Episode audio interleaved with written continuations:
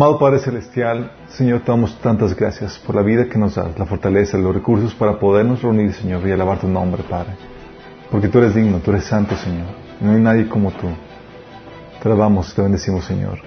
Te queremos pedir, Padre, que en este estudio, Señor, tu palabra, en esta predicación, salgan de mi boca palabras de sabiduría, de entendimiento, Señor, que enriquezcan, edifiquen a tu cuerpo, Señor. Bendice a las personas que nos están sintonizando y a las que estamos aquí, Señor, que pueda, Señor, lograr la transformación en nuestras vidas que tú has deseado, Señor. Te lo pedimos en el nombre de Jesús. Amén. Ok, el tema que vamos a ver hoy lo titulé De pecados a pecados. Le puse este tema porque hoy quiero abordar los mitos y dichos que giran en torno a la gravedad del pecado. ¿sí? Hay varios mitos que, giran. Eh, todos, todos hemos, hemos, escuchado algunas frases o algunas eh, concepciones que se manejan acerca del pecado. De hecho, muchos, eh, me ha tocado, muchos cristianos tienen esas concepciones equivocadas.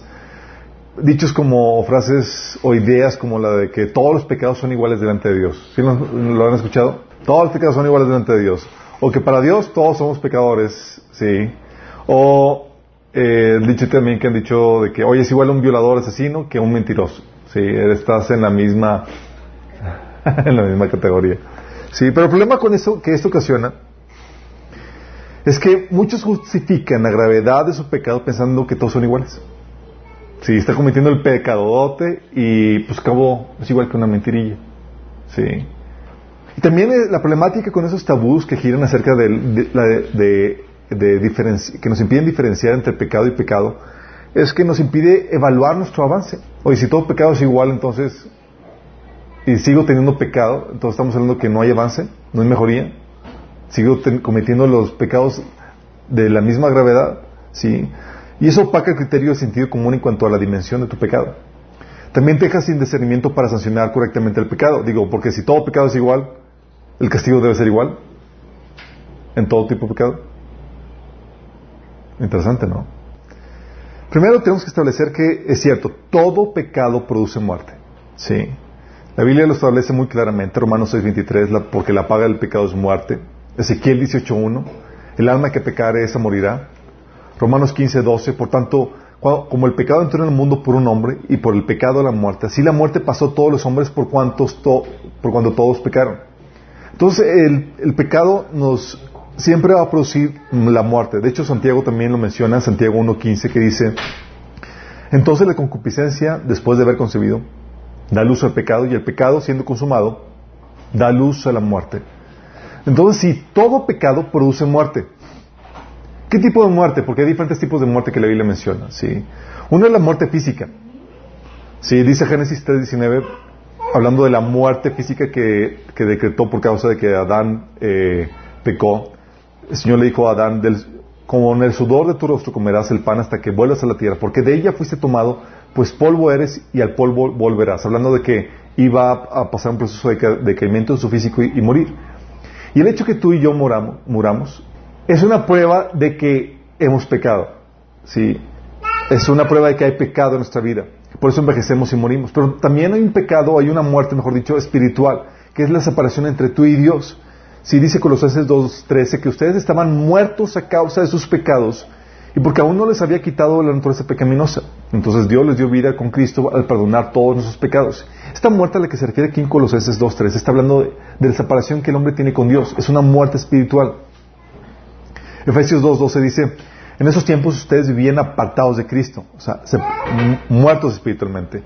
No se les permitía ser ciudadanos de Israel, no conocían las promesas del pacto de Dios que había hecho con ellos. Ustedes vivían en este mundo sin Dios y sin esperanza, dando una, una descripción de cómo estaba la, muerte espiritual, de cómo estábamos de muertos espiritualmente antes de conocer a Cristo. Y esta muerte espiritual eh, que el hombre tiene sin conocer al Señor, lo lleva a tener una muerte eterna, que es la muerte, eh, que es la segunda muerte, lo que la Biblia menciona. Apocalipsis 20, 14 dice que la muerte y el infierno fueron arrojados al lago de fuego. Este lago de fuego es la muerte segunda. Aquel cuyo nombre no estaba escrito en el libro de la vida era arrojado al lago de fuego. Entonces está hablando de esa separación eterna entre tú y Dios, o sea, ahorita tenemos una separación que puede ser remediable si volvemos a Cristo. Pero si después de si mueres sin haber remediado esa situación, terminas separado una eternidad, eh, alejado de Dios. ¿Sí? Entonces, eso es lo que produce el pecado. Todo pecado produce eso. ¿Sí? Y también la Biblia establece que con un solo pecado te vuelves transgresor de la ley. Un solo pecado o muchos pecados te vuelven pecador, transgresor de la ley. ¿Sí? Santiago 2, del 10 al 11 dice, porque el que cumple con toda la ley, pero falla en un solo punto, ya es culpable de haberla quebrantado toda. Pues el que dijo, no, comerás, no cometerás adulterio, también dijo, no mates. Si no cometes adulterio, pero matas, ya has violado la ley. ¿Sí? Lo que estaba diciendo es que, eh, en ese sentido, una sola falta te vuelve pecador. Sí. Te vuelve pecador, enemigo de Dios, al igual que el que ha violado toda la ley. Romanos 15, 16 dice que el juicio que lleva condenación fue resultado de un solo pecado. ¿Cuántas veces tuvo que venir la muerte y la condenación a Adán? ¿Cuántos pecados tuvo que ocasionar eso? Uno solo. Sí. Entonces, tanto el más bueno como el más malo están en el mismo problema y necesitan redención. Son culpables de pecado, de transgresores de la ley y necesitan ser redimidos. ¿sí? Tanto el que ha pecado una sola vez como el que ha pecado cientos y miles de veces. ¿Ok? Entonces, eso es lo que establece la Biblia. Sin embargo, es aquí donde entra lo interesante. Aunque todos somos pecadores, tú ves que en la Biblia Dios distingue entre justos e injustos. ¿Sí les ha tocado pasajes? Y es aquí donde quiero arrojar algo de luz en cuanto a esta temática, porque la Biblia trata o eh, maneja una justicia relativa y una justicia absoluta. ¿sí? La justicia relativa es cuando se te mide en comparación de el resto de las personas. ¿Sí? Por ejemplo, Ezequiel 16, 51, fíjate lo que dice Dios con respecto al pueblo de Israel. Dice, pero ni Samaria ni sus aldeas cometieron la mitad de tus pecados. Tú te entregaste a más prácticas repugnantes que ella, haciendo que ellas parecieran justas en comparación contigo. Entonces, eh, aunque Samaria era super pecadora, comparada con Israel, o sea, así que se viera justa. es lo que sería la justicia relativa. Sí. Génesis 38, 26, por ejemplo, habla de que, eh, ¿se acuerdan cuando Judá se metió con una prostituta que resultó que era su... su, no, su hermana no, era su... no, no era. ¿Es no era o yerno? yerno? No era, ok, excelente. Su nuera. Y cuando se entera Judá de que estaba embarazada, dice, manden a quemar a esa mujer. Y que le manda a Judá, y manda a la mujer a decir que, que el, estaba embarazada del, dueño de este bordón que tenía y que era de, Judá. ¿sí? Entonces Judá lo reconoció enseguida y dijo, ella es más justa que yo, porque no, no, no arreglé que ella se casara con mi hijo Sela. Y Judá nunca volvió a acostarse con Tamar. O sea, fíjate cómo está diciendo, está hablando de, ella es más justa que yo, está, hablando de justicia relativa. ¿sí? Eh, Jeremías 3.11 también es otro pasaje que habla acerca de eso. Dice, el Señor me dijo, la apóstata de Israel ha resultado ser más justa que la infiel Judá. Si ven, estamos hablando de dos pecadoras, de dos naciones pecadoras, o dos personajes pecadores, pero dice, ¿sabes qué? Entre pecadores y pecadores podemos distinguir, esto nos gusta. Sí. Si vamos amarrando bien esto, esto se le llama justicia relativa. Sí. Cuando se te compara con otro con otra persona, con otro ser humano. Dice Ezequiel 16, 52. Ahora tú, carga con tu desgracia, porque son tantos tus pecados que has favorecido a tus hermanas al hacerlas parecer más justas que tú. Si dice, avergüézate y carga con tu desgracia. Has hecho que tus hermanas parezcan más justas que tú. ¿Sí estás viendo? Si dices, oye, pues yo soy... De hecho, la gente cuando dice que soy, que es buena y demás, es porque se compara con otras personas. ¿Sí? Y es aquí donde puedes ver que eh, la referencia en la Biblia a varones justos y santos, cuando la Biblia dice que era un varón justo y era un varón santo, siempre está hablando de una justicia relativa. ¿Sí? En comparación con otros colegas o otros, personajes contemporáneos o otros, otras personas de la tierra. Dice, por ejemplo, Job 1.8, ¿se acuerdan? Dice, ¿tú has puesto, te has puesto a pensar en mi siervo Job? Le dice Dios a Satanás. Volvió a preguntarle al Señor. Dice, no hay en la, en la tierra nadie como él. Fíjate cómo Dios aclara que en la tierra no hay nadie como él. Porque si lo comparamos con al que está en el cielo, nomás nos sale justo. ¿Sale? Dice, es un hombre recto, intachable, que me honra y vive apartado del mal. Entonces, entonces aquí te pintan a, Job como un personaje justo, recto, intachable. ¿Sí? O el caso de Noé, ¿se acuerdan Noé? Génesis 6, 9, que dice, estas son las generaciones de Noé. Noé, varón justo, era perfecto en sus generaciones. Con Dios caminó Noé. Fíjate cómo lo pinte como un varón justo. ¿Eso significa que no tiene pecado? No. Marcos 6.20, por ejemplo, da otra descripción de, eh, de Juan.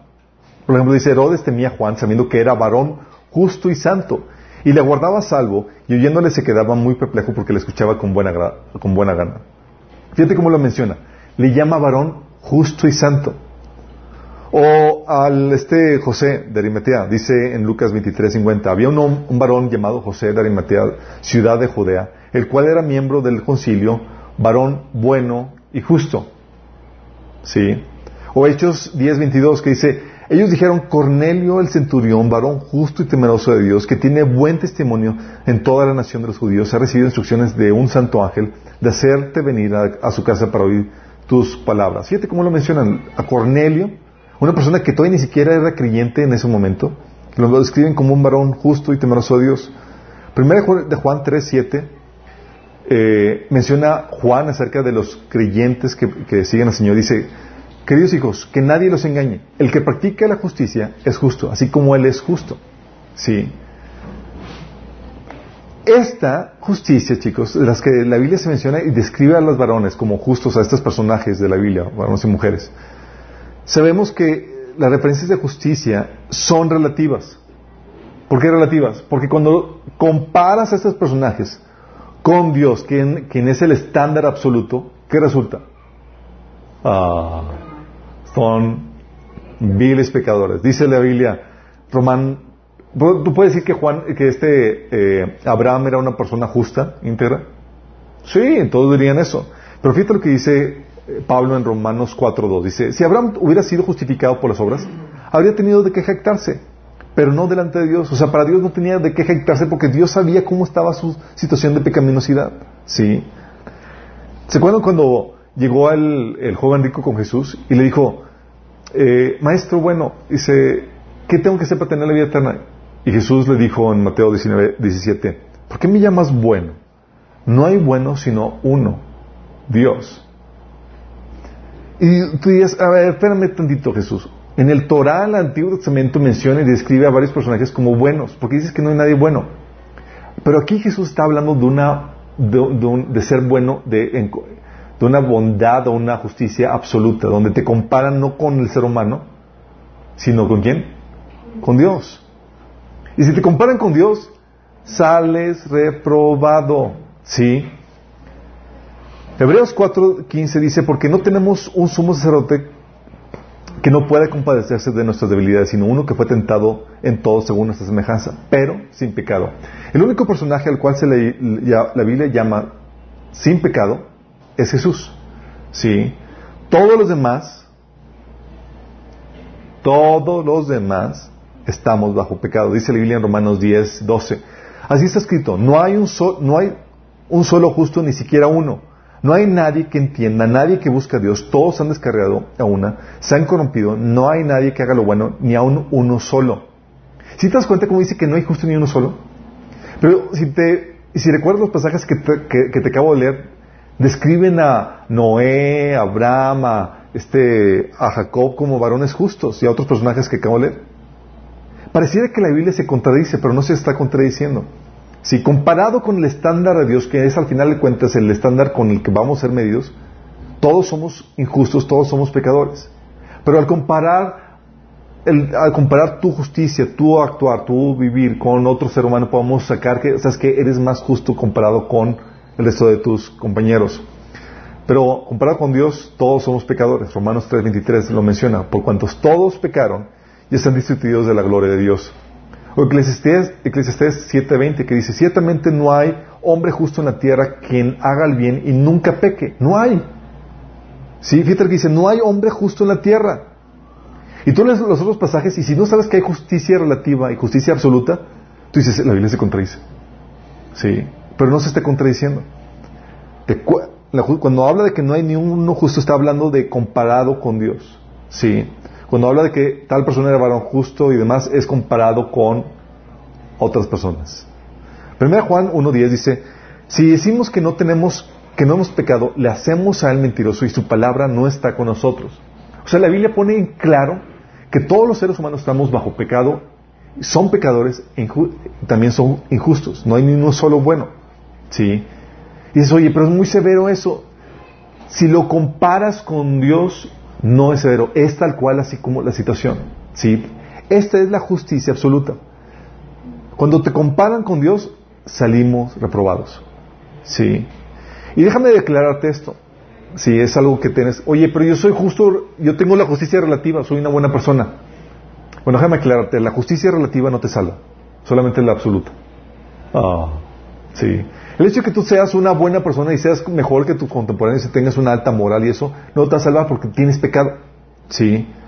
O sea, muchas veces nos sentimos muy bien con nosotros mismos porque tenemos la mirada puesta en las personas. Mira, yo comparado con esta persona, soy un santo. Sí, como ustedes han escuchado el el chiste del pastor que fue invitado a, dar una a dar una plática en, las digo a predicar en, en, el en el velorio de, de, uno de los miembros que está que era un borracho eh, eh, era un patán y el hermano le, de ese dice oye pastor quiero que predique pero quiero que le diga que, que, que él es un santo sí y le voy a dar aquí una buena ofrenda. Y total que le que acepta la ofrenda, sí. Total y empieza a hablar el pastor y, pues tenía que decir que era un santo, sí. ¿El, el muertito? El muertito. Y empieza a hablar del muertito, empieza a decir, este muertito, digo, esta persona, tal era un drogadicto, hacía, hacía estas cosas, era terrible, hacía este lo otro, pero comparado con su hermano, era un santo. Sí. ¿Qué pasó? Salió a relucir la justicia relativa. ¿sí? Cuando te comparas con otros, tú puedes salir un santo. Te comparas con el absoluto que es Dios, salimos reprobados. ¿sí? Pero, o sea, es cuando pones la mirada en Dios, es cuando contemplas su santidad y puedes ver, aunque hayas avanzado en este proceso de santidad, puedes ver todas tus imperfecciones a la luz, de, su santidad. Por eso, aunque, por ejemplo, Isaías es un personaje santo, profeta y demás, Oye, vio la aparición de, Dios, vio a Dios de, cara en cara, y ¿sabes qué dijo? lo primero que dijo salió a relucir todo su pecado, y dije, oh my god, estoy frito. Sí. Dice Isaías 5.6. Entonces dije, ay de mí que soy muerto, porque siendo hombre inmundo de labios y habitando en medio del pueblo que tiene labios inmundos, he visto, han, han visto mis ojos al rey Jehová de los ejércitos. O sea, ¿qué pasa cuando ves ya la santidad absoluta? Sale a relucir tu situación tal como realmente es. Sí. Y eso lo comento porque, si te has dado cuenta, en la Biblia, aunque pone una categoría donde todos son pecadores, todos son injustos, y todos, no hay ni, una persona buena, y todos son, están mal en, el tolladero, y todos necesitan redención. Aunque hace eso, sí, comparado con Dios, también maneja la distinción entre persona y persona, diciendo, tal persona es más justa o tal persona es varón justo, intachable y demás. Y eso no significa que no tenga pecado. Significa que comparado con el resto de sus de las personas, es una persona que sobresale en su comportamiento, sí, pero no significa que no tenga pecado. Y quiero que, que tengas esto en mente porque si te das cuenta, aquí quiero que entiendas que Dios sí distingue entre pecados y pecados, a tal punto que ves que este está mejor, se porta mejor que el otro. ¿sí? Ese es un varón, varón justo, como le habló de, Job, varón intachable, recto, justo, ¿sí? O como, o como este Noé. ¿Sí? ¿Por qué? Porque Dios sí distingue de pecados a pecados. Porque aunque todos los todos, eh, pecados producen muerte eterna,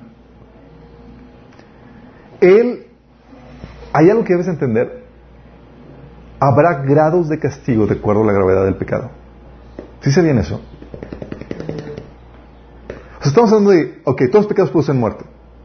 Es como si dijéramos, ¿sabes qué? Todos los pecados producen el encarcelamiento. Pero si sabes que hay diferentes secciones en una cárcel. Hay unas cárceles donde te portas mal dentro de la cárcel y te meten al, que le llaman, al, al, al donde estás completamente aislado y toda la cosa. Entonces hay, ¿cómo se llaman? Calabozo, calabozo, o sí. sí, por ejemplo, los narcos tienen una mejor posición ahí con su tele y sus cositas. Túneles para salidas dominicales y cosas así. No, no, no, es, en otros países, en México no, como Entonces, Estamos transmitiendo desde Suiza. Oye, entonces, entonces tienes que entender que aunque todo pecado produce muerte, habrá grados de castigo de acuerdo a la gravedad del pecado. Es algo que quiero que entiendas. Fíjate bien en esto. Así como en Cristo, tú sabes que en Cristo hemos pasado de muerte a vida. ¿Sí? Así como en Cristo vamos a ser juzgados y vamos a recibir recompensas de acuerdo a lo que hicimos, que van a marcar el grado de gloria eterna. Lo mismo pasa con los que están sin Cristo. Serán juzgados y serán castigados y se les otorgará un castigo de, que va a marcar el grado de tormento que van a pasar la, eternidad. Estamos hablando, si están entendiendo esto, y dices, Chuy, ¿dónde sacas esto? Sí. Alberto, ¿dónde sacas eso? Fíjate lo que dice Jesús en Mateo 11 del 20 al 24. Dice, entonces comenzó Jesús a denunciar a las ciudades que había en que había hecho la mayor parte de sus milagros porque no se habían arrepentido. Ay de ti, Corazín, ay de ti, Bethsaida. Si se hubieran hecho en Tiro y en Sidón los milagros que se hicieron en medio de ustedes, ya hace tiempo que se habrían arrepentido con muchos lamentos. Pero les digo que en el día del juicio será más tolerable el castigo para Tiro y Sidón que para ustedes. Fíjate lo que dice. En el día del juicio, el castigo va a ser más tolerable para Tiro y Sidón que para ustedes. ¿Estamos hablando de grados de castigo? Estamos hablando de grados de castigo. Qué fuerte, ¿no? O, por ejemplo, cuando dice, luego se continúa diciendo, ¿y tú, Capernaum, acaso serás elevada, levantada hasta hasta el cielo? No, sino que descenderás hasta el abismo. Si los milagros que se hicieron en ti se hubieran hecho en Sodoma, habría, hasta, habría permanecido hasta el día de hoy. Pero te digo que en el día del juicio será más tolerable el castigo para Sodoma que para ti. Lo que vimos cuando escuchamos, vimos la serie de cómo escuché la voz de Dios, ¿se acuerdan? Porque Dios no es tan claro y directo, porque va a producir mayor condenación. No sé cómo vaya a ser el asunto, pero sabemos que va a haber grados de, castigo, el castigo, va a haber castigos más severos que, que otros. Así como en Cristo, tu eternidad va a estar determinada, la calidad de gloria o el nivel de gloria y de, esplendor que tengas va a estar determinado por lo que hiciste ahorita. También los que están sin Cristo, su nivel de tormento en, la muerte eterna que van a, van a aparecer va a estar determinado por lo que hicieron. Sí. Qué, fuerte. Fíjate lo que dice también Mateo 12 del 41 al 42. Dice Jesús acerca de Israel. Dice, el día del juicio los habitantes de Nínive se levantarán contra esta generación y la condenarán porque ellos se arrepintieron de sus pecados y al escuchar la predicación de Jonás. Ahora alguien superior a Jonás está aquí, pero ustedes se niegan a arrepentirse. Uh, sí. O sea, si vino alguien, estás hablando de que por haber escuchado a Jesús predicar y no haber reaccionado a su mensaje, tienen mayor condenación.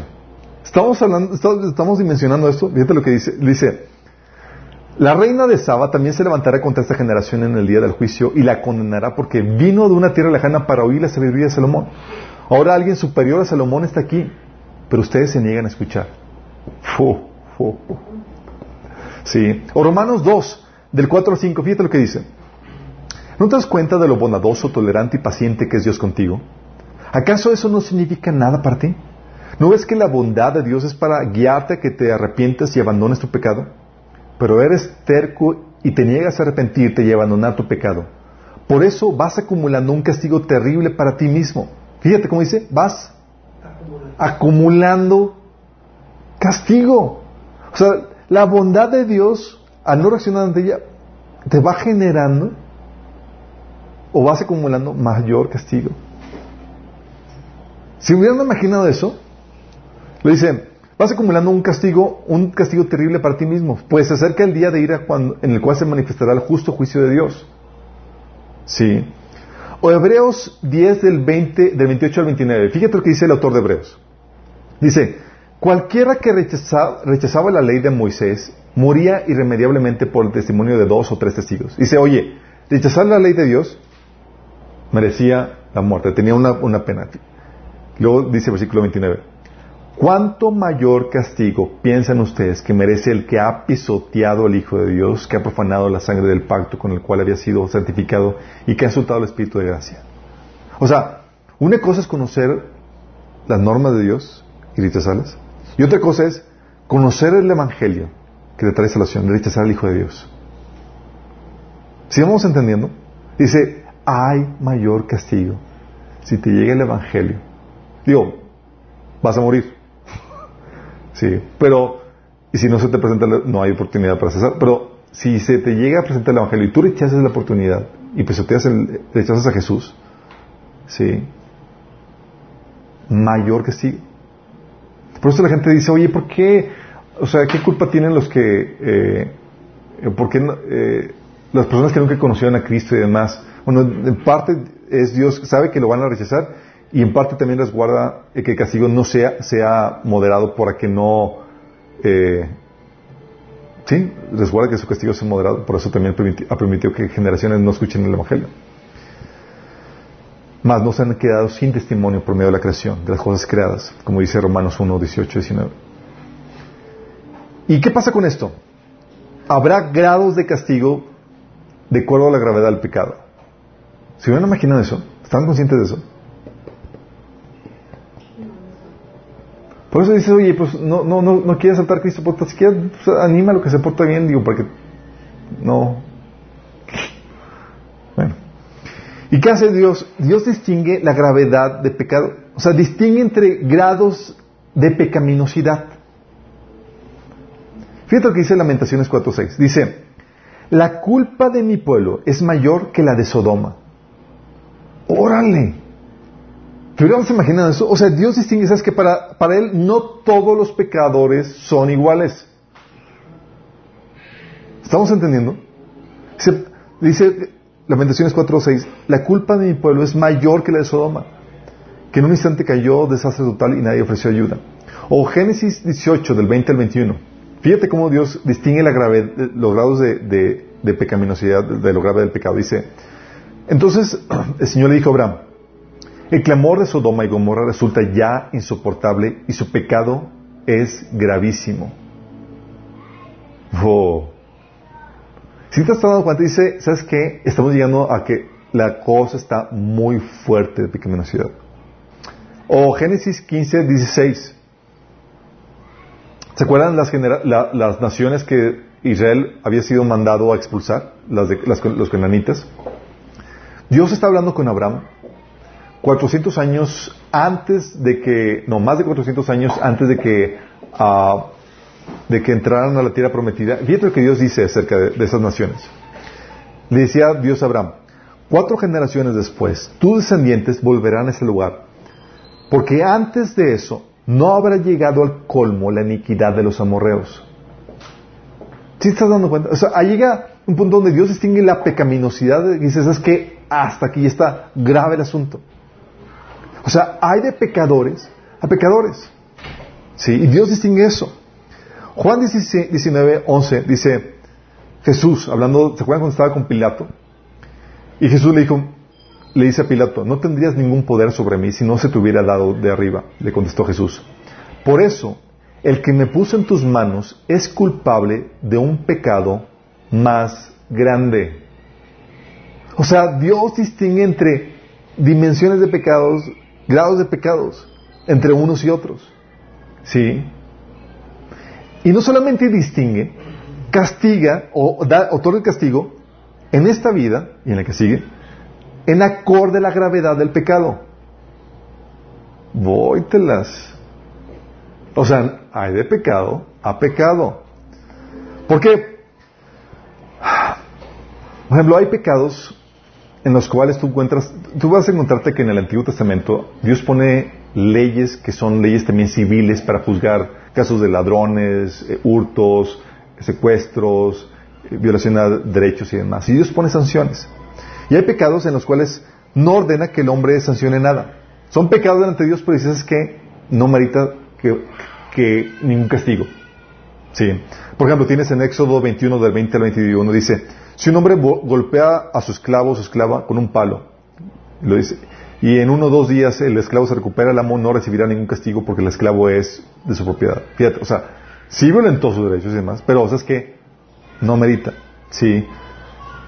Y, no era pecado que golpeara, claro, dice por la Biblia en Colosenses 4.1, amos, haced lo que es justo y recto con vuestros siervos, sabiendo que también vosotros tenéis un amo en los cielos. Hablando de que, hey, haz justo, no abuses de tus, de tus esclavos, de tus siervos, ¿sí? Y así hay muchos pecados en los cuales no meritan una sanción.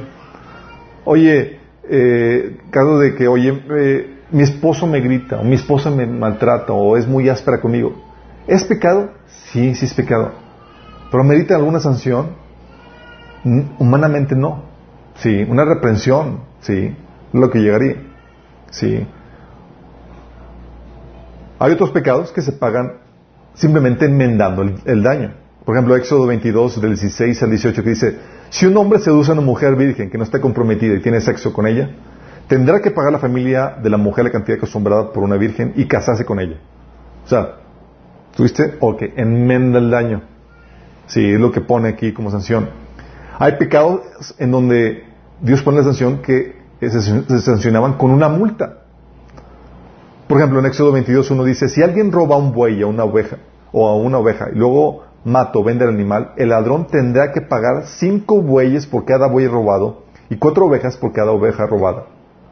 O sea, no solamente vas a poner, vas a pagar otro tanto, es como multa por haber hecho ese, eh, hecho crimen. Entonces, si te das cuenta cómo va, va variando el grado de, de, condena o de sanción o de castigo de acuerdo al tipo de pecado. Hay pecados que, por ejemplo, merecen la muerte física. Hechos 25.11 dice, hablando Pablo acerca de, la conciencia que tenía acerca de que hay pecados que pudieran ser, merecer la, muerte física. Pablo sabía eso. En Hechos 25.11 dice, si soy, si soy culpable de haber hecho algo que merezca la muerte, no me niego a morir. Pero si, son, si, no son ciertas las acusaciones que estos judíos formulan contra mí, nadie tiene el derecho a entregarme a ellos para complacerlos. Apelo al emperador, decía. Fíjate cómo menciona esto. Él estaba consciente de que pudiera haber algún pecado que ameritara la muerte. Y Pablo decía, si hubiera hecho eso, no me niego a morir. Es la condena que se merece. Sí. Primero Juan 5 del 16 al 17 en ese tono también dice, de ustedes ve que otro creyente comete un pecado que no lleva a muerte, debe por él. Y Dios le dará vida a esa persona. Pero hay un pecado que lleva a la muerte. Y no digo que no se, que se ore por quienes lo, lo meten todas las malas acciones son pecado, pero no todos los pecados llevan a la muerte. Sí, y cuando está hablando aquí de muerte, está hablando de muerte física. ¿Ok? Deuteronomio 24.7 dice, cuando fuera hallado alguien que hubiera hurtado, por ejemplo, si sabes, vimos que el robo entre los israelitas se castigaba devolviendo cuatro veces más, cinco veces más el, lo, que robaste. Bueno, pero también puedes distinguir que hay de robos a robos. ¿Sale? Oye, no es lo mismo robarte a una ovejita, a un animalito, que robarte a una persona. ¿Sí? Por sentido común te has pensado, oye, si me roba una persona, amerita un castigo mayor. Fíjate cómo mencionaba, y cuando hablo de robo a personas, estoy hablando de lo que le llamamos típicamente secuestro. En Éxodo, digo, en, en uh, Deuteronomio 24.7, puedes ver eso, eh, hablando de secuestro, dice, cuando fuera hallado alguno que hubiera hurtado a uno de sus hermanos, los hijos de Israel, y lo hubiera esclavizado o lo hubiera vendido, morirá el tal ladrón, quitarás el mal del medio de ti. ¿Te das cuenta cómo varía la condena? Porque hay de pecados a pecados. No todos los pecados son iguales. ¿Sí? O Éxodo 22, del 18 al 20, por ejemplo, dice, la condena que, marcaba el código civil de, la nación de Israel decía, no dejes con vida a la hechicera, todo el que tenga relaciones con un animal será condenado a muerte, todo el que ofrezca sacrificios a otros dioses en vez de ofrecérselos al Señor será condenado a muerte. O sea, pone penas capitales, ¿sí? Pero no se pone pena capital por todo pecado. Éxodo 21, 17 dice, el que maldiga a su padre o a su madre será condenado a muerte. Y te da una dimensión de la gravedad de ciertos pecados. O el que hiera a su padre o a su madre morirá y pone penas capitales. ¿Sí? Pero también puedes ver que está, aplica a Dios es el pecado en lo individual, en lo individual, pero también en lo nacional. Hay pecados nacionales que son tolerables. O sea, Dios dice, todavía aguanta. ¿Sí? Y hay pecados nacionales que ameritan la destrucción. Y tú lo puedes ver a lo largo de la Biblia. Génesis 15, 16, lo habíamos leído, dice, Dios le dice a Abraham, cuando hayan pasado cuatro generaciones, tus descendientes regresarán aquí, a esta tierra, porque los pecados de los amorreos no ameritan aún su destrucción. Si te das cuenta cómo Dios va evaluando el pecado? Dices, es que todavía, todavía no, todavía no, tu pecado todavía no está en la condición en la que merite que te destruya. Sí. O Génesis 18, del 20 al 21, hablando de, hablando de Sodoma y Gomorra. Entonces el Señor le dijo a Abraham, el clamor de Sodoma y Gomorra resulta ya insoportable y su pecado es gravísimo. Por eso bajaré y veré a ver si realmente sus, acciones son tan malas como el clamor contra ellas me lo indica. Y si no, he de saberlo. Fíjate cómo habla Dios de el clamor de la gente que estaba siendo abusada eh, por los habitantes de Sodoma, y Gomorra. Sí, y, cuando ves lo que estaba, de qué estaban hablando, tú puedes ver por la plática con Abraham que, está hablando Dios de, de castigar a Sodoma y Gomorra, no con una así como que pues, una sequía, algo tranquilo, una situación. Era hablando, estaban hablando de destruir la ciudad, ¿sí? Lo mismo que con Nínive, ¿se acuerdan? Jonás 1.1 dice, la palabra del Señor vino a Jonás, hijo de Amitai, anda, ve la gran ciudad de Nínive y proclama contra ella que su maldad ha llegado hasta mi presencia. Estaba está diciendo, ya llega hasta el límite, ¿sí? En el capítulo 3, versículo 4 dice, Jonás eh, se fue internando en la ciudad y la recorrió todo un día mientras proclamaba, dentro de 40 días Nínive será destruida. ¿Sí te das cuenta? Está hablando Dios de que llega a niveles de pecado en donde ya amerita ser destruido. ¿Por qué? Porque les comento, hay de pecado a pecado, hay grados de pecaminosidad y Dios distingue entre diferentes, entre todos ellos, ¿sí? Hay pecados, por ejemplo, para los cuales puedes interceder por las personas. Y otros pecados para los que demasiado tarde. Por ejemplo, Jeremías 7:16. O por ejemplo, voy eh, primero, Samuel, profeta, decía al pueblo de Israel, en cuanto a mí, ciertamente no pecaré contra el Señor al dejar de orar por ustedes. ¿Sí? Profeta, hijo, varón de Dios, intercediendo por la nación de Israel como debe ser. Eso viene en 1 Samuel 12:23. Pero luego te topas a Jeremías, varios siglos después, en una situación donde la nación de Israel estaba en un grado de pecaminosidad insoportable. Y Dios le dice a, Jeremías, tú pues, no ores por este pueblo, ni levantes por ellos clamor ni oración, ni me ruegues, porque no te oiré. O sea, ya, ya estaba, ya, ya, había pasado el nivel, el pecado, su pecaminosidad ya había alcanzado el nivel de, ya había sobrepasado el nivel de, redención, ya, ya no, ya no era redimible, era, ¿sabes qué? Ni me ores. O sea, no voy a hacer nada, no voy a mostrar misericordia porque ya es tiempo de juicio. Si vamos viendo, como que se nos está quitando el, los tabús en cuanto a, ah, pues todos somos iguales pecadores. No, no, no. Hay grados de pecaminosidad, Dios sigue de acuerdo a ellos y paga de acuerdo a ellos. Sí, hay pecados, por ejemplo, para los cuales no hay perdón. ¿Sí saben, verdad? ¿Se acuerdan? Marcos 3, de 28 29 dice, les aseguro que todos los pecados y blasfemias les serán perdonados a todos por igual, excepto a quien blasfeme contra el Espíritu Santo. Este pecado no tendrá perdón jamás. Es culpable de un pecado eterno. Oh, oh, oh, oh. Entonces, definitivamente no todos los pecados son iguales. Hay pecados, por ejemplo, que abren puertas a demonios. Eso lo vemos en el taller de perturbación. Sí. No todos los pecados abren puertas a demonios. Mateo 12, del 43 al 45 habla acerca de eso, de cuando el espíritu inmundo sale y regresa porque obviamente tenía la puerta abierta con un pecado. ¿sí? Y hay pecados que tienen, hay pecados que la Biblia dice es que son diferentes pero tienen la misma gravedad. ¿Qué pecados se les ocurre que tengan así que, que sean equiparables?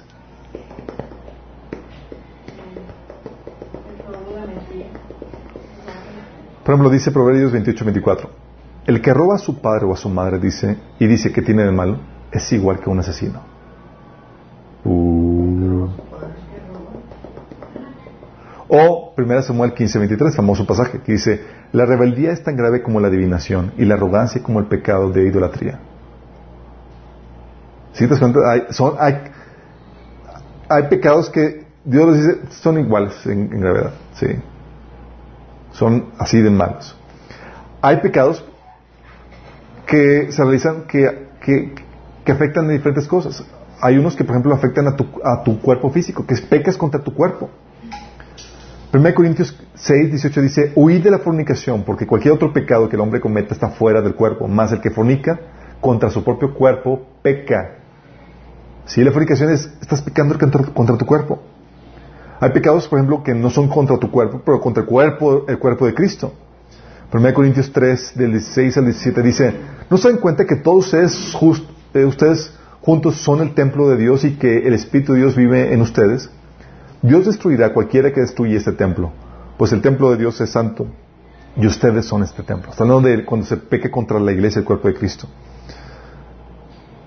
Por eso, chicos, aunque para Dios son lo mismo, son pecado todos, hay diferencia entre pecado y pecado y se trata de forma diferente. ¿Sí? Por ejemplo, la Biblia menciona que eh, hay adulterio en el corazón y hay adulterio en la práctica. Y se tratan de forma diferente. No recuerdo, estaba tratando de acordarme cuál fue el episodio, pero estaba en una consejería y no me acuerdo ni el tiempo, ni el lugar, ni cuándo fue. Pero no recuerdo el diálogo. Sí, pero esta persona quería divorciarse de su marido porque lo que usaba de, adúltero. Sí, y en la práctica resulta que su adulterio era porque ella sospechaba que ella, que el esposo había codiciado a otra mujer. Yo, como No, no, no he practicado. No, pero la Biblia dice que ya es adulto, entonces ya puedo divorciarme. Yo. No.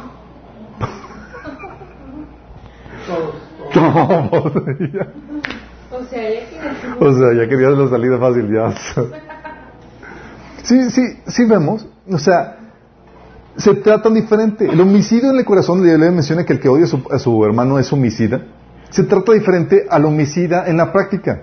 ¿Sí? Aunque, aunque no, aunque eres homicidio, para Dios es pecado los dos y, tiene, se trata diferente porque hay diferencia entre el, tenerlo dentro y practicarlo. Hay diferencia entre el pecado. Y se trata de forma diferente. ¿Sí? Entonces se tiene que, tenemos que distinguir que hay de pecados a pecados. Hay grados de pecados. Por ejemplo, perdón, ¿sabes que hay pecados que la Biblia menciona? Esto es muy interesante, y es aquí donde entra lo, lo, lo, grueso de esto. Hay pecados que no se toleran ni entre los incrédulos, dice la Biblia. O sea, estamos hablando de graves pecados. ¿Qué se acuerda de un pecado que ni siquiera entre los incrédulos se practica? votar por el PRI, por No, no. Tener relaciones con la suegra. Tener relaciones con la suegra. Sí, dice por ejemplo 1 Corintios 5.1. ¿Y otro que dice? Es ya de dominio público que hay entre ustedes un caso de inmoralidad sexual que ni siquiera entre los paganos se tolera. A saber, que uno de ustedes tiene por mujer a la esposa de su padre. Fíjate lo que dice. Ni entre los paganos, entre los incrédulos, ni siquiera se tolera eso. ¿Sí estamos entendiendo? hay de pecados, de pecados, dice, ¿sabes qué? Este, este, tipo de pecado, o sea, ni entre los incrédulos, o sea, los incrédulos ya, viven en pecado normal, sí, pero este, o sea, ni entre ellos se tolera, sí, sabes que entre los incrédulos se toleran muchos pecados, bueno, este ni siquiera, sí, ¿qué otro pecado? El, abandono de hogar, por ejemplo, dice 1 Timoteo 5.8, el que no provee para los suyos y sobre todo para los de su casa ha negado la fe y es peor que un incrédulo. O sea, está él, el incrédulo, y luego el creyente. Sí, a niveles. Sí. ¿Sí estamos entendiendo? Entonces, hay pecados que no se toleran entre los incrédulos.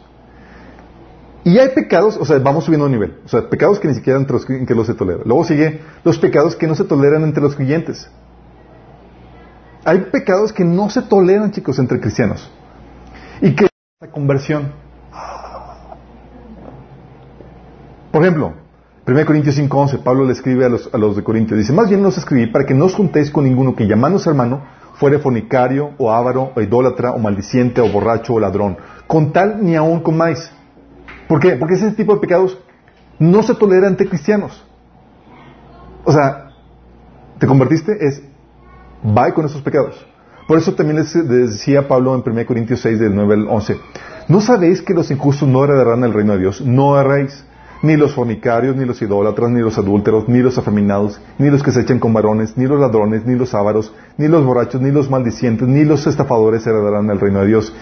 Y fíjate lo que dice, esto erais algunos, mas ya habéis sido lavados, y habéis sido santificados, y habéis sido justificados en el nombre del Señor Jesús y por el Espíritu de nuestro Dios. Fíjate lo que dice, esto eran, pero ya no lo son.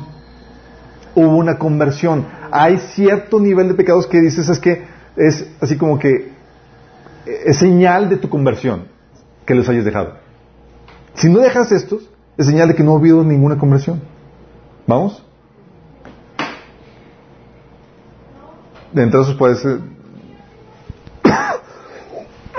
entre ellos puedes también mencionar que el, abandono del hogar, que el que no provee para los suyos. Entonces tenemos pecados que no se toleran entre los entre los incrédulos, pecados que no se toleran entre los cristianos y pecados que no se toleran entre los maduros, cristianos maduros. ¿Sí? ¿Por qué? Porque pecado, pecado.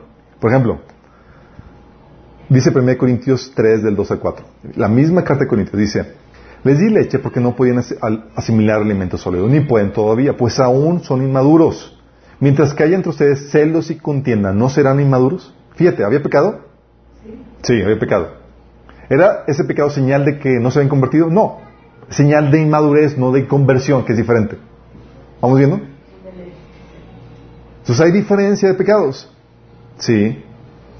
Entonces Pablo está diciendo que hay pecados que, son, que tú debes dejar porque son señal de una verdadera conversión.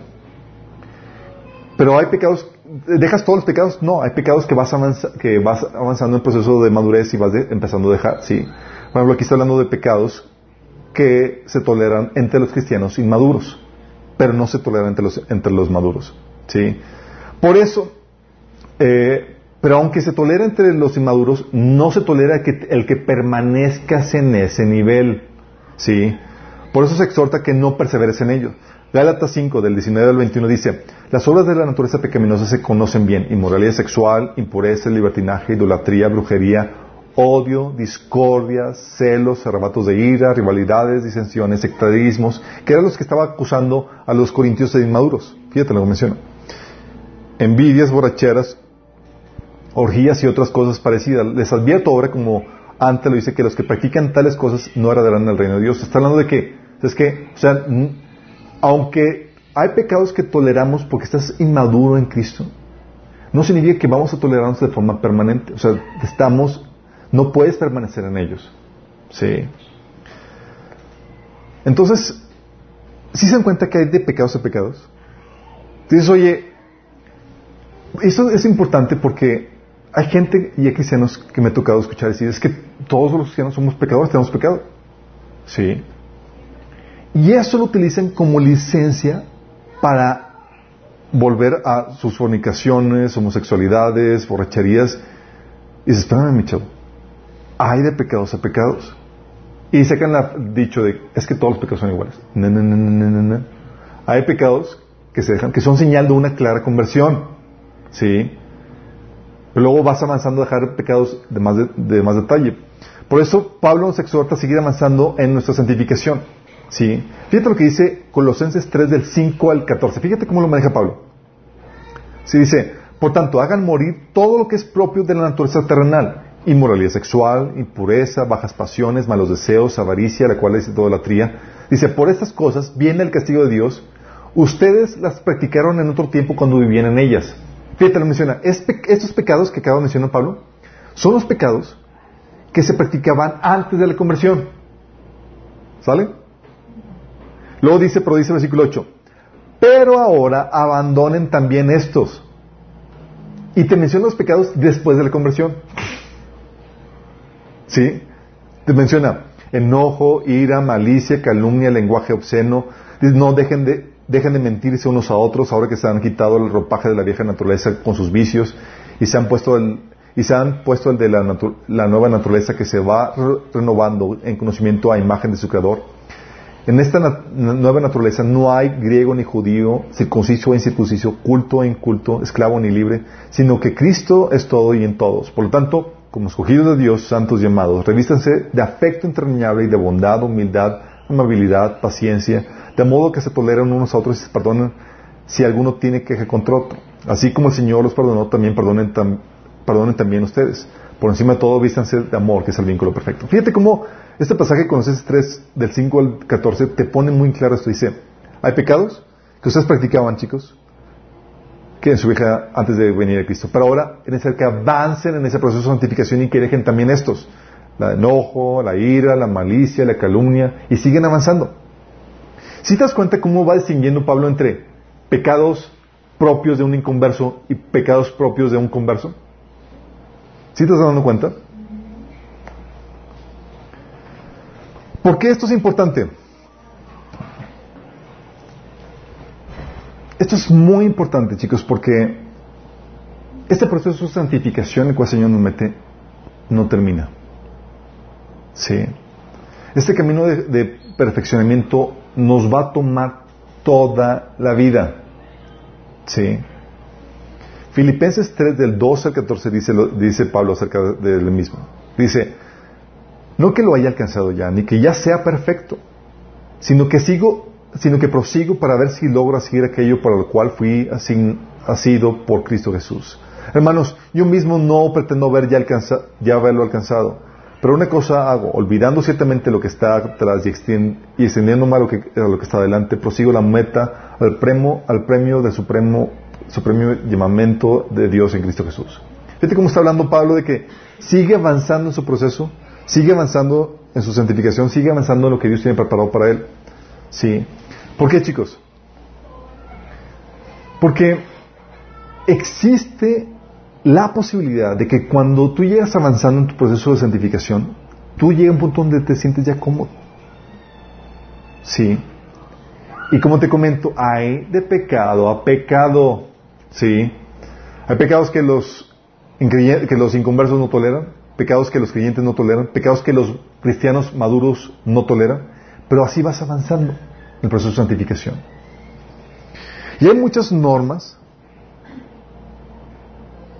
y suena medio raro esto, hay muchas normas que Dios estableció que no vienen en la Biblia, pero que Dios, basado en su palabra, nos da el discernimiento para encontrarlas y seguirlas. Ahorita les voy a dar ejemplos de esto. Déjame darles algunos pasajes acerca de esto. Romanos 2, 18 dice Pablo acerca de, los judíos que tenían la ley. Dice, conoces su voluntad y sabes discernir lo que es mejor porque eres instruido por la ley. Conocimiento de la ley les daba discernimiento que les permitía escoger lo que era, lo que era mejor. ¿Sí? Este discernimiento, chicos, es lo que la Biblia llama sentido común. ¿Sí? Sentido común. Dice Proverbios 8, 14.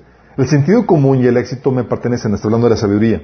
Dice la sabiduría. El éxito común y, la, y el sentido común y el éxito me pertenecen. La fuerza y la inteligencia son mías. Proverbios 10, 13 dice, las palabras sabias provienen de los sabios de la, eh, de la gente con entendimiento, pero a los que les falta el sentido común serán castigados con vara. Sentido común, chicos, es lo que le llaman el sexto sentido, que si algo que tiene es que no es nada común. Pero es algo que todos tenemos, pero no lo utilizamos. Dice Proverbios 10, 21. A los necios los destruye su falta de sentido común. Esto hablamos en el taller de cómo discernir la normativa de Dios, el orden en la creación. ¿Sí? Hay un taller que hablamos acerca de esto abundantemente. ¿Pero qué me refiero con esto? ¿Sí? Hay muchas normas que no vienen escritas en la Biblia, pero tú puedes discernirlas por al usar tu sentido común. ¿Sí?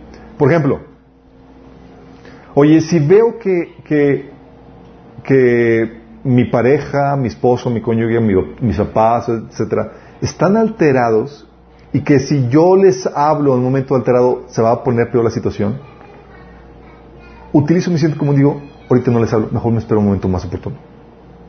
Había una regla en la Biblia que decía, es que no le hables a tu mamá cuando esté toda... Pues, no hay tal regla. Pero tu sentido común te dice, ah, pues usar la prudencia. Sí, voy a buscar un momento más propicio. ¿Sí me explico? Hay normas y reglas que Dios te permite discernir basado en su palabra que, que, tienes que obedecer. Sí.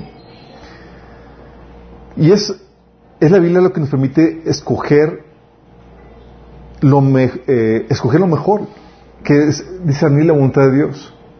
¿Con quién me voy a casar? La Biblia dice, ¿con quién te vas a casar? entre las opciones. No, pero te, te da discernimiento, te da el conocimiento necesario para que tú puedas discernir cuál es la mejor opción. ¿Sí me explico? Filipenses 1 del 9 al 10 dice esto.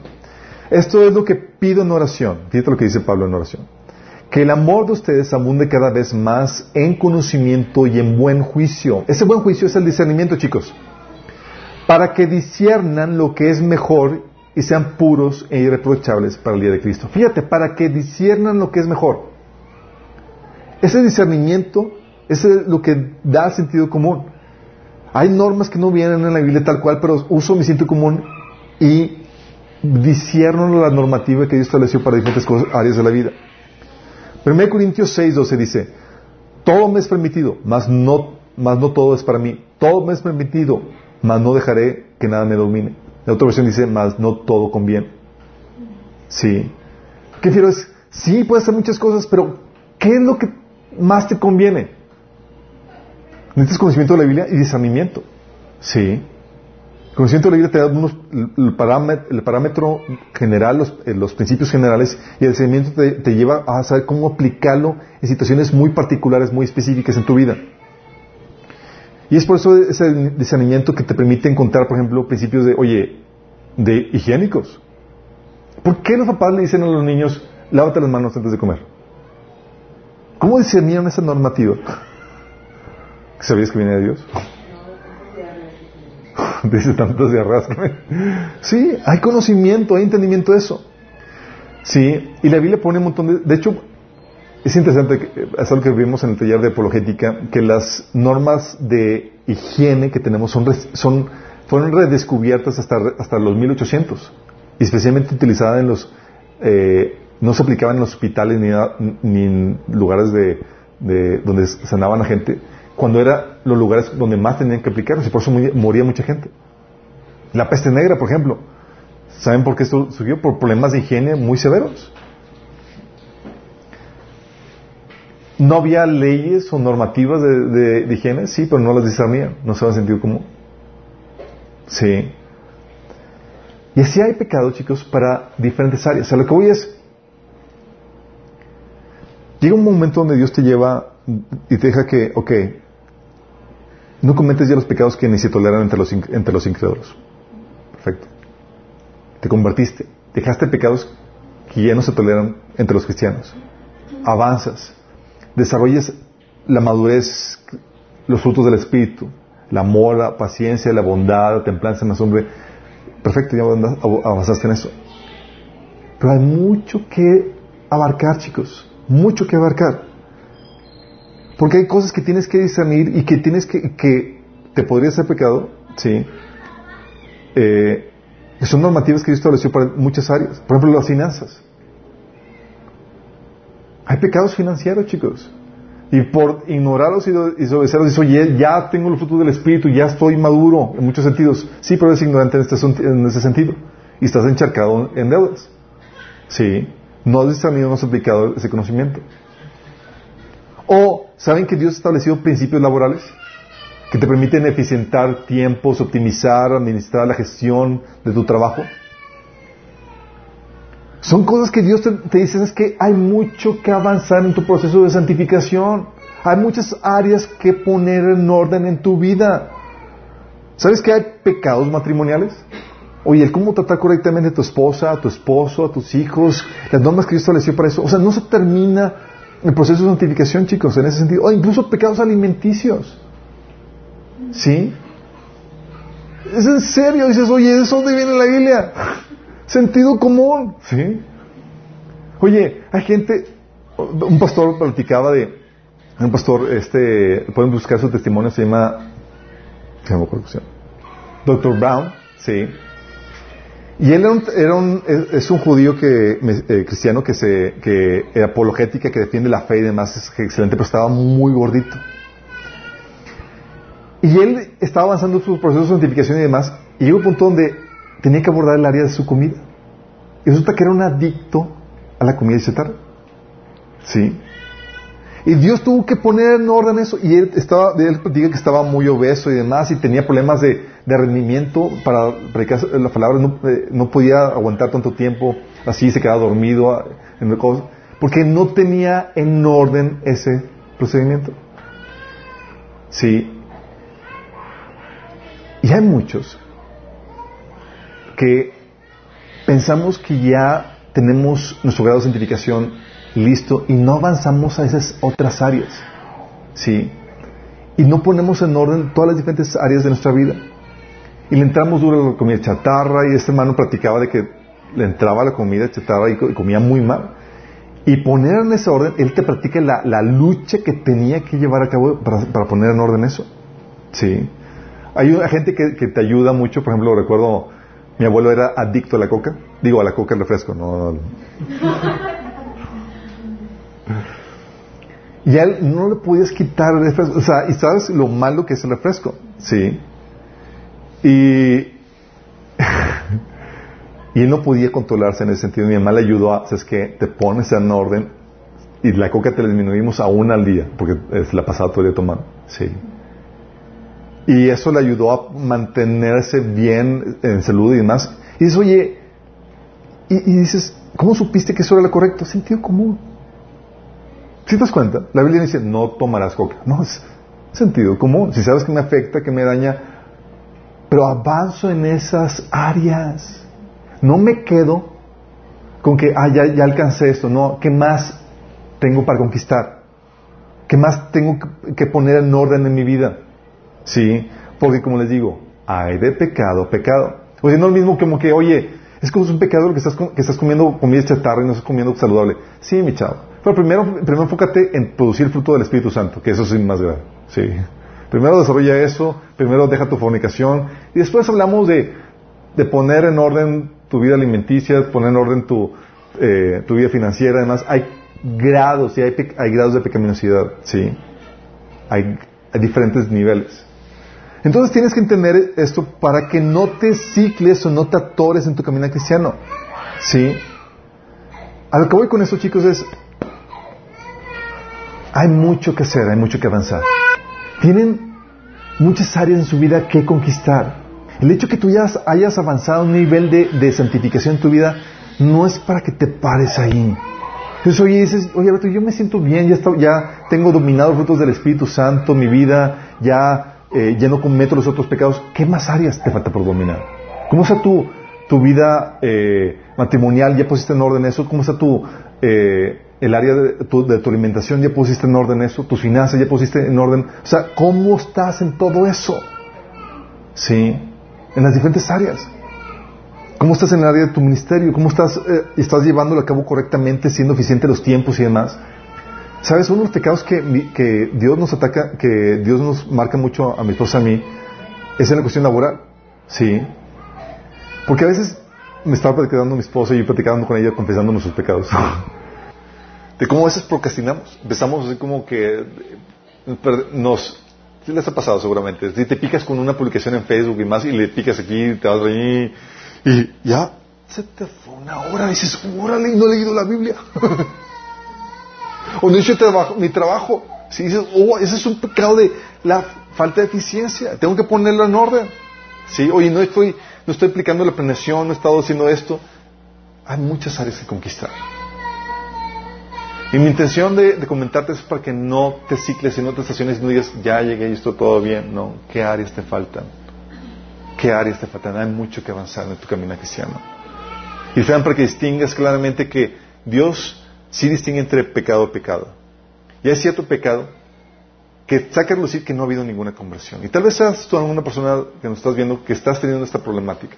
Dices, oye, es que yo estoy viviendo en inmoralidad sexual, yo estoy teniendo problemas de, yo estoy entregado a la borrachería, a, las maldiciones y demás. Entonces que el Señor te llama a tener un genuino arrepentimiento. Porque aunque hayas hecho una oración de fe, si no ha habido un arrepentimiento, de nada sirve. Entonces yo te invito a que te arrepientas de eso. Porque la Biblia dice claramente que los que practican tales cosas no van a heredar al reino de los cielos. Entonces tienes que arrepentirte de eso. Si quieres ponerte cuentas con el Señor, te quiero guiar en una oración de arrepentimiento donde le pides al Señor que, donde le dices que le entregas tu vida y te pones de cuentas con Él. Si recibes el regalo de la vida eterna, porque no puedes hacer, ordenar tu vida sin la ayuda del Señor, sin recibir la salvación primero. Entonces, si quieres poner en orden tu vida, si hay un genuino arrepentimiento, Dios te va a dar ese nuevo nacimiento, te va a dar su Espíritu Santo y te va a llevar a, a que puedas, a que puedas cambiar esas áreas de tu vida que necesitan ser cambiadas. Sí, necesitas a Dios y necesitas la salvación para eso. Y si quieres hacerlo, cierre tus ojos. te voy a llenar una oración donde le entregas tu vida a Cristo, donde, recibes la salvación. Dile ahí, Señor Jesús, en, esta, en este día te pido que me perdones por mis pecados. Te quiero pedir que, que me salves de ellos, que me salves, Señor. Señor, te entrego a ti mi vida. Yo creo que moriste por mí en la cruz y que resucitaste para el perdón de mis pecados. Y hoy te acepto como mi Señor para que gobiernes mi vida y mi Salvador. Ayúdame, Señor. Dame tu Espíritu Santo. Escribe mi nombre en tu libro de la vida. Amén. Si hiciste esto, ese primer paso, ya eres salvo, si lo hiciste genuinamente. Si, si mueres ahorita vas directo al cielo. Pero si lo hiciste genuinamente, va a haber muestras de un genuino arrepentimiento. Y una, dos cosas básicas que vas a empezar a hacer es a leer la Biblia y no solamente leer la Biblia, vas a empezar a congregarte, que son dos cosas básicas que la Biblia que Dios te ordena, ¿sí? Para mostrar que realmente te convertiste. Y todos los demás, ¿cómo andamos, chicos? ¿Cómo andamos en procesos de santificación en sus vidas? ¿Ya detectaron todas las áreas que falta poner en orden? ¿Si se cuenta que hay mucho camino que recorrer? Mucho, sí. Hay muchas cosas que dominar, o sea, la vida, o sea, todavía no, no somos perfectos. Hay mucho que corregir en todas las áreas de nuestra vida. Entonces, vamos a ver que el Señor nos lleve en ese proceso que la Biblia llama de gloria en gloria. Sí. Ya teniendo en claro que si hay de pecado, pecado. Sí. Amado Padre Celestial, Gracias, Señor, porque tú nos llevas, Señor, de gloria en gloria. Te queremos pedir, Padre, que no permitas que ese proceso se estanque en nuestra vida, Señor, sino que podamos conseguir y así a, lo que hace supremo llamamiento, aquello que tú nos has llamado, Señor. Padre, si nos hemos estancado en nuestro caminar, Señor, te pido que nos perdones y que nos desatores, Señor. Pon nosotros la inquietud, eh, la inconformidad, Señor, de nuestro caminar cristiano, que podamos dominar las diferentes áreas de nuestra vida, que pongamos en orden todas las áreas de nuestra vida, Señor, y estamos trabajando continuamente para ello, Señor. Ayúdanos, Señor, en este proceso, en este proceso de santificación, para tu gloria y tu honra, te lo pedimos. Amén. Vamos al próximo fin de semana.